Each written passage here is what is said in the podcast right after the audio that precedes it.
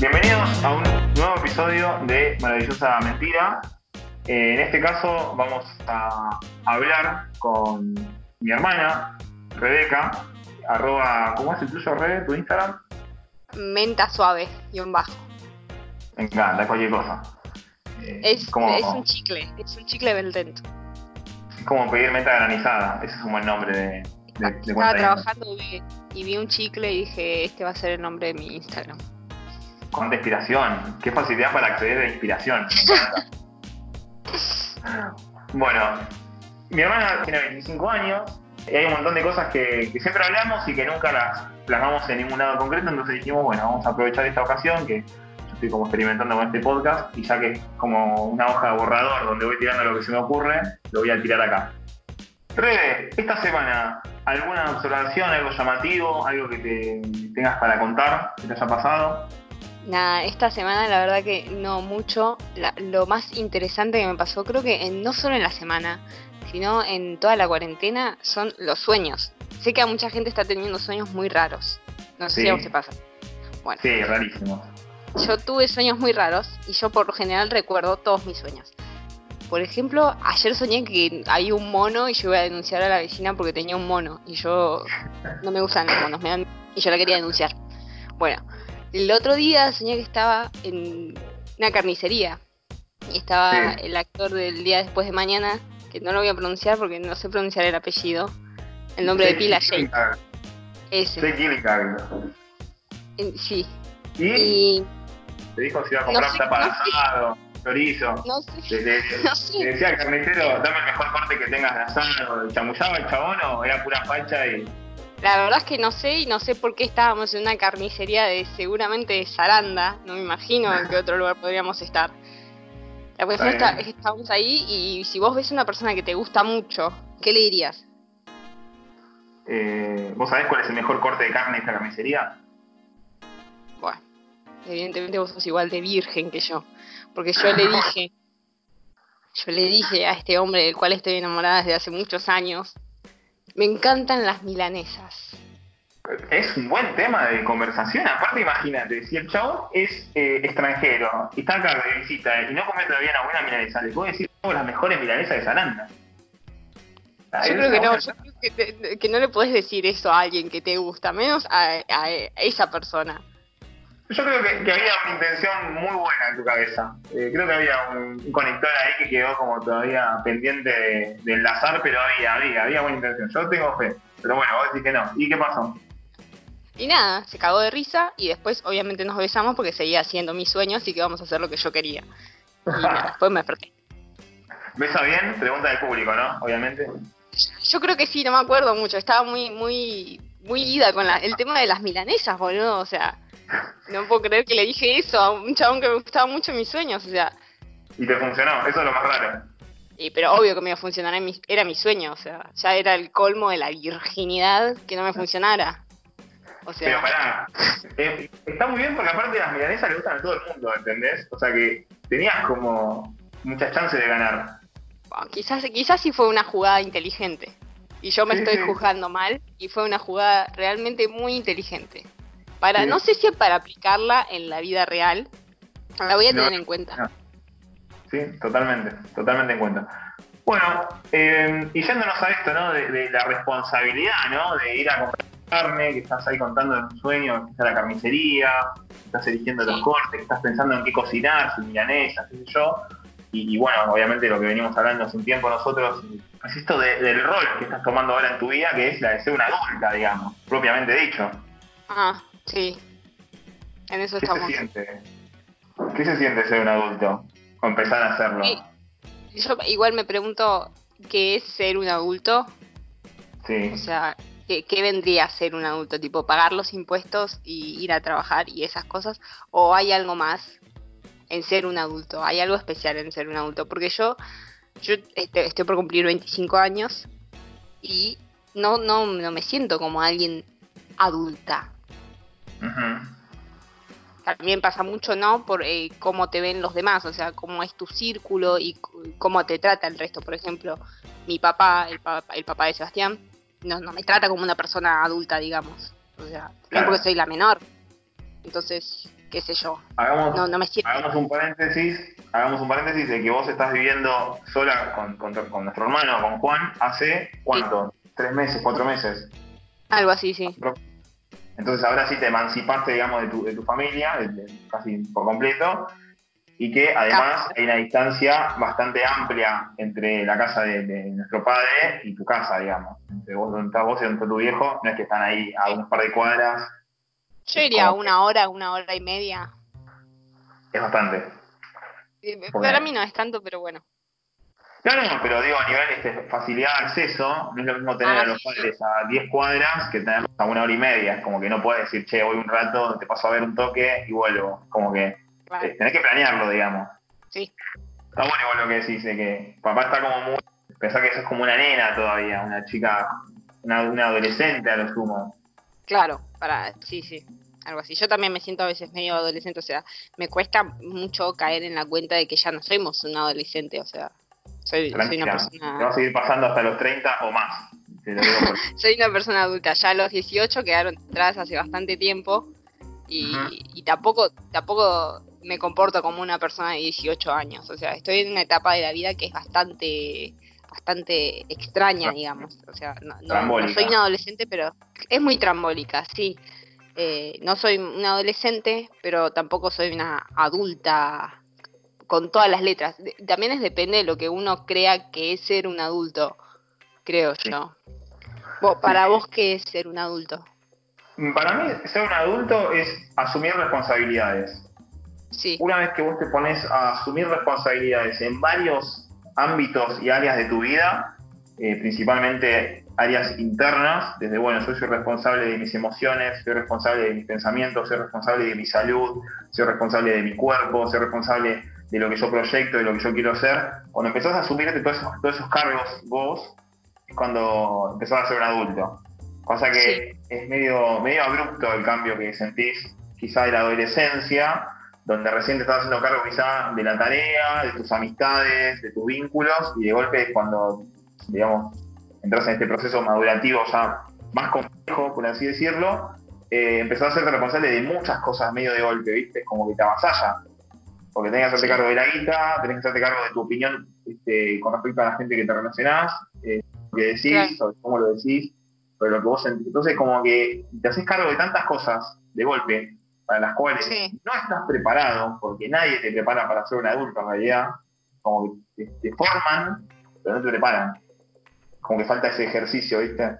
Eh, como te decía, no es lo mismo tener a tus viejos a 10 cuadras de tu casa, donde todavía puedes este, como hacer un ping-pong entre la vida de adolescente y la vida de adulto, y que además tu viejo quizás te dé plata para que vos vivas. Sí. No es lo mismo eso que este escenario que, que- que vivís vos y que vive Juan, que es decir, bueno, está bien, me fui, me hago cargo yo de todo lo que puedo. Eh, aparte, es- literalmente yo creo que es de todo lo que puedo. Y también a mí me, me esto que decís vos de, de hacerse cargo de las relaciones de uno, Mm, ¿no? De lo que es, no solo hacerse cargo de, de lo, de lo que es monetario, de lo que tenés que pagar, porque cuando sos adulto mu- muchas veces la adultez se toma por ese lado, por lo económico, por la independencia económica, sino sí. el tema de hacerte responsable de vos en el sentido emocional también y Mm. creo que algo que hacemos todos como hijos es señalar mucho a nuestros viejos por los errores que tenemos nosotros o por las actitudes eh, que tenemos nosotros. Y también estoy en esta etapa, ¿no? De, de despegarme de eso y de darme cuenta de que yo eh, tengo que hacerme cargo yo de, de- y, actuar eh, independientemente de lo que hayan sido mis viejos. Claro. Es que es esa transición, ¿no? Entre, entre entender que no hay culpables, sino que hay responsables. Y que Claro, el mayor sí, responsable claro. ahora sos vos. Sí, Porque, Sí. eh, de nuevo, es fácil quizá culpar a tu viejo de que no te está dando un ingreso más de plata para que vos vivas mejor o para que tengas cumplido todas tus necesidades y no serte responsable y decir, bueno, está bien, me tengo que hacer cargo yo de esta situación porque él ya no es responsable mío. claro, sí. Te hago una, una pregunta sobre esto que, que venís diciendo. ¿Cuáles son o cuál es, de lo que vos puedas decirme, la mayor mentira o la mentira más este, chocante que te encontraste y la verdad que también empezaste a resaltar en vos o empezaste a, marcar en esta nueva etapa que estás viviendo? ¿Cuál pensás que sos, por lo menos ahora, ¿no? en, este, en este principio, entre comillas, que le estás dando? el tema del estudio. Yo creo que me mentí un montón de tiempo diciendo que quería estudiar una, carrera, una carrera universitaria, que si bien me interesa, realmente no la quería estudiar, o sea, no... Y, o sea, me arrepiento. Eh, psicología. Eh, o sea, una parte de mí obviamente sí, pero realmente no, no, también por eso no, no prospero el tema. Y la mayor verdad, no sé todavía. O sea, estoy en eso estás como descubriendo todavía verdades de vos, digamos, tampoco. Sí, sí, mm. eh, obvio, obvio. Creo que eso también es, parte de crecer, de el tema de empezar a ser sincera conmigo misma. E, es, un, es difícil también, es doloroso ser sincero con uno mismo o con una misma, es re doloroso, porque te tenés que enfrentar a muchas cosas, a muchos errores tuyos y hacerte cargo de esos errores. Eso es lo que me está pasando, me tengo que hacer cargo de mis errores y bueno, ya están, o sea, ya los hice. Listo, no me puedo torturar. Por ejemplo, con esto del estudio, tampoco tenía mucho la cabeza para concentrarme en eso en ese momento y era como que lo volví a intentar 500 veces sin haber resuelto otros temas que eran mucho más importantes en realidad. O sea que necesitaba llenar el tiempo muerto con algo. sí. Que eh, el tema es cuando descubrís que no es tan grave cuando te mentís al resto con, lo que vos estás haciendo de tu vida, sino que es, realmente muy grave cuando te mentís a vos. No sé si, se entiende. Eso es lo más doloroso de, empezar a crecer. Darte cuenta de que si te mentís a vos mismo, tipo la cagaste, ya está. Tenés que empezar de nuevo. Sí, sí, en realidad es como que no, no la cagaste, sino que aprendiste un montón de cosas y creo que la forma de aprendizaje más impactante y más, que más nos marca es esto de, aprender en base al error, ¿viste? De equivocarse y decís, ah, mirá, me choqué con la pared por esto y esto y ahora entiendo que quiero ir por este otro camino. Pasa que es un ejercicio que en un punto lo dejamos de practicar, ¿viste? Como que de chico lo, tenemos en claro cuando vamos al colegio, cuando nos explican, cuando quizás damos mal un examen, damos mal algo, un ejercicio de matemática, como que lo tenés más, más ejercitado eso, ¿viste? De bueno, me equivoqué, aprendo, me equivoqué, aprendo. Cuando empezás a salir a la adultez y no hay una guía, tipo, estaría bueno un libro que diga cómo ser un adulto responsable, no sé si existe, pero creo que estaría bueno escribirlo, tipo, cómo ser un adulto responsable, ser un adulto en 10 minutos o menos, tipo, o en 15 días o menos, ¿viste? Esos, libros mágicos. Esos Todos los quilombos de autoayuda menos, pero bueno, en serio.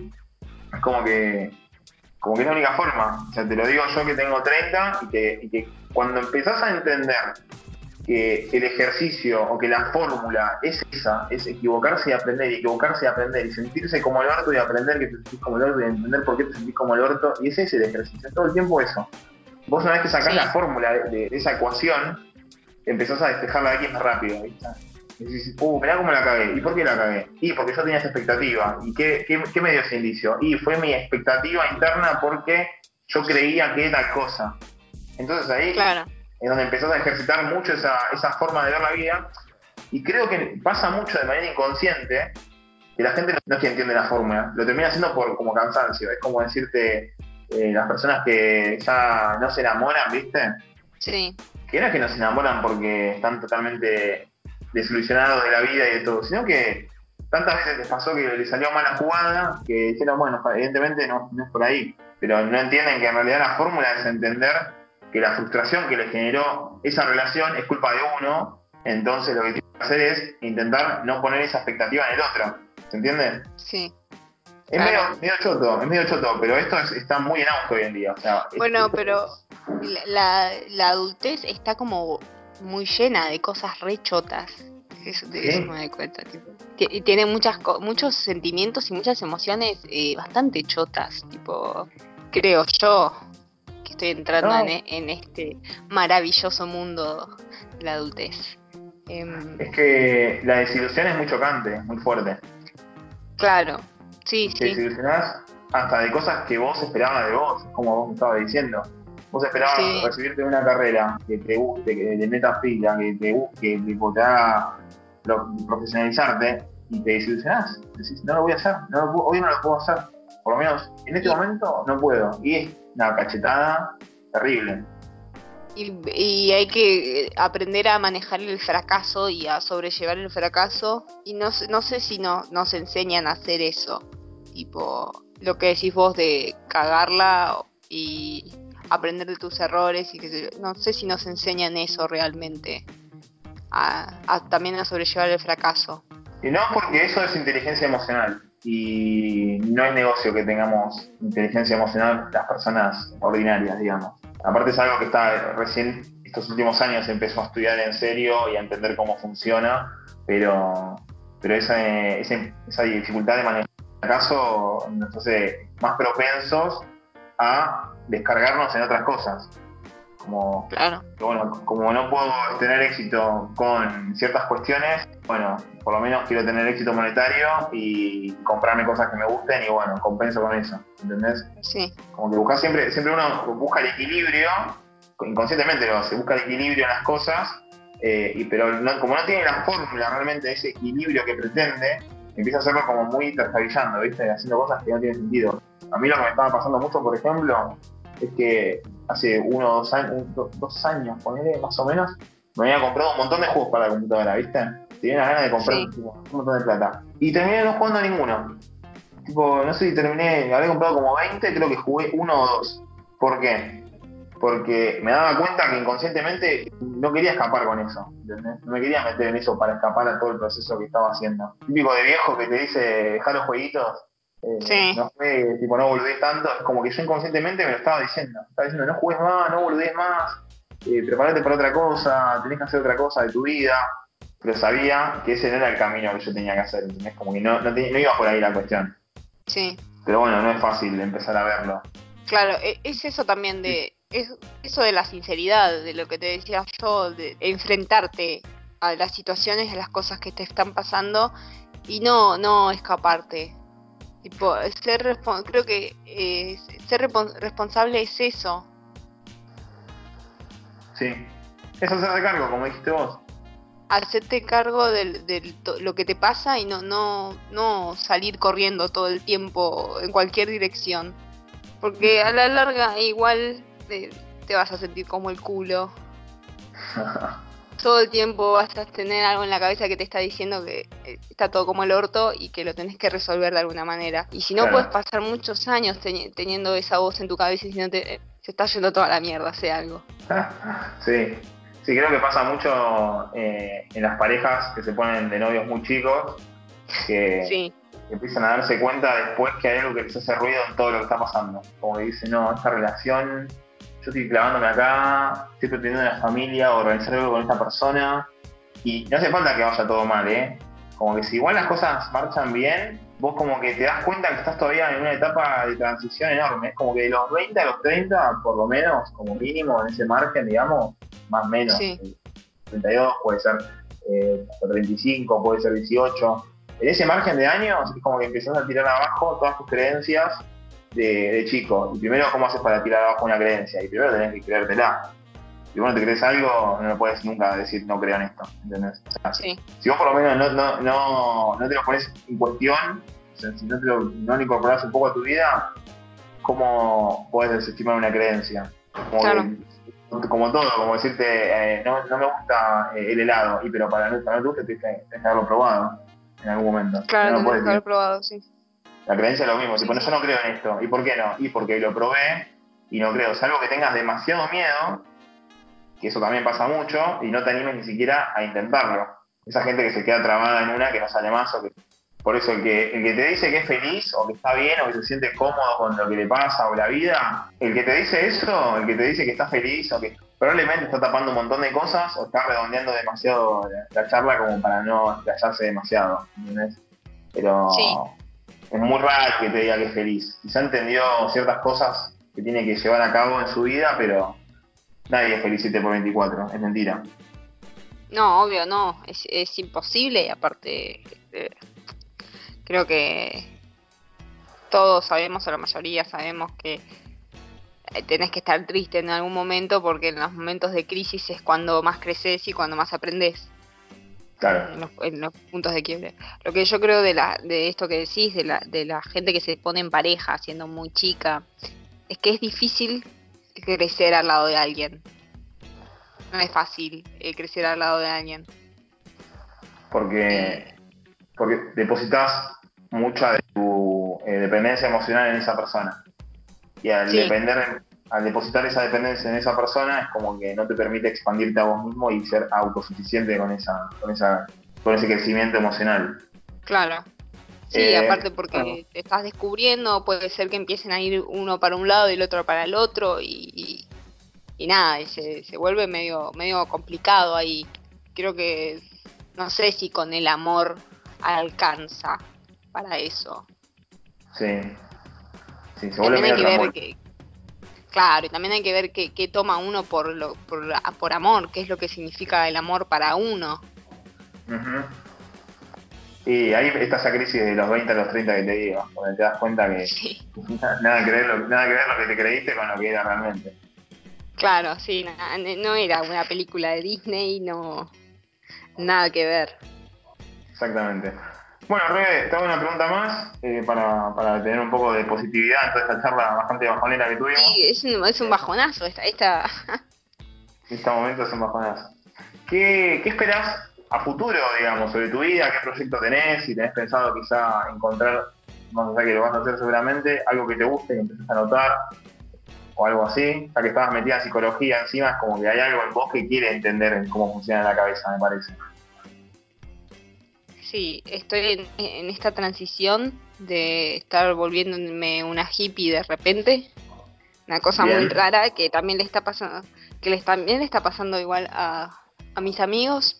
Se están volviendo todos muy hippies, pero no sé si es algo de, los, de la gente que nació en los 90 y tenía costumbres así de los 90 y de repente llega a los 20 y pico y dice, bueno, ¿qué hago ahora? Y nada, me pongo a comer verduras, me hago una huertita, eh, dejo de consumir eh, lácteos, carne, no sé si tendrá algo que ver con eso. ¿Vos qué pensás? Puede ser, puede ser, yo estoy la misma, yo estoy recontra haciendo ayunos, comiendo mucho legumbre, haciéndome comida mía, de tipo, tengo unas palomas acá en el balcón y ya... criaba, palomas. las palomas? ¿Estás palomas? Son muy interesantes las palomas igual. Son re rata voladora, rata, rata voladora. Bueno, nos ponemos, nos ponemos un criadero de palomas. Se viene, ¿eh? De palomas mensajeras. Es, es boom, bueno, es boom. Bueno, pero eh, nada. Es. Eh, creo que estás en una transición que está bueno ya asumirla a esa edad y que, que te puede llegar a, ahorrar muchos años de aprendizaje en un punto. Porque no es lo mismo hacerlo a los 25 donde todavía te estás parando sobre la vida y sentís que bueno, que todavía hay mucho margen para entender cosas, y a los 30 no pasa nada, igual se puede hacer y no, no tiene, no es tanto drama. Pero es como que si te podrías ahorrar, si yo me podría ahorrar 5 años de mi vida a mí mismo para entender cosas a los 25, lo haría, ¿entendés? Digo, sí. si bien transité lo que transité y entendí lo que entendí a la edad que debía, creo que si lo puedes hacer mucho antes, mejor, porque te, deja una puerta enorme a otras cosas y a otros aprendizajes más profundos y quizás más significativos. También a veces pienso que es un poco tarde, ¿no? Para plantearme estas cosas, pero después me doy cuenta que no, que no es tarde, sino que es el momento, era también cómo se dieron las cosas para que me plantee todo esto ahora y no antes.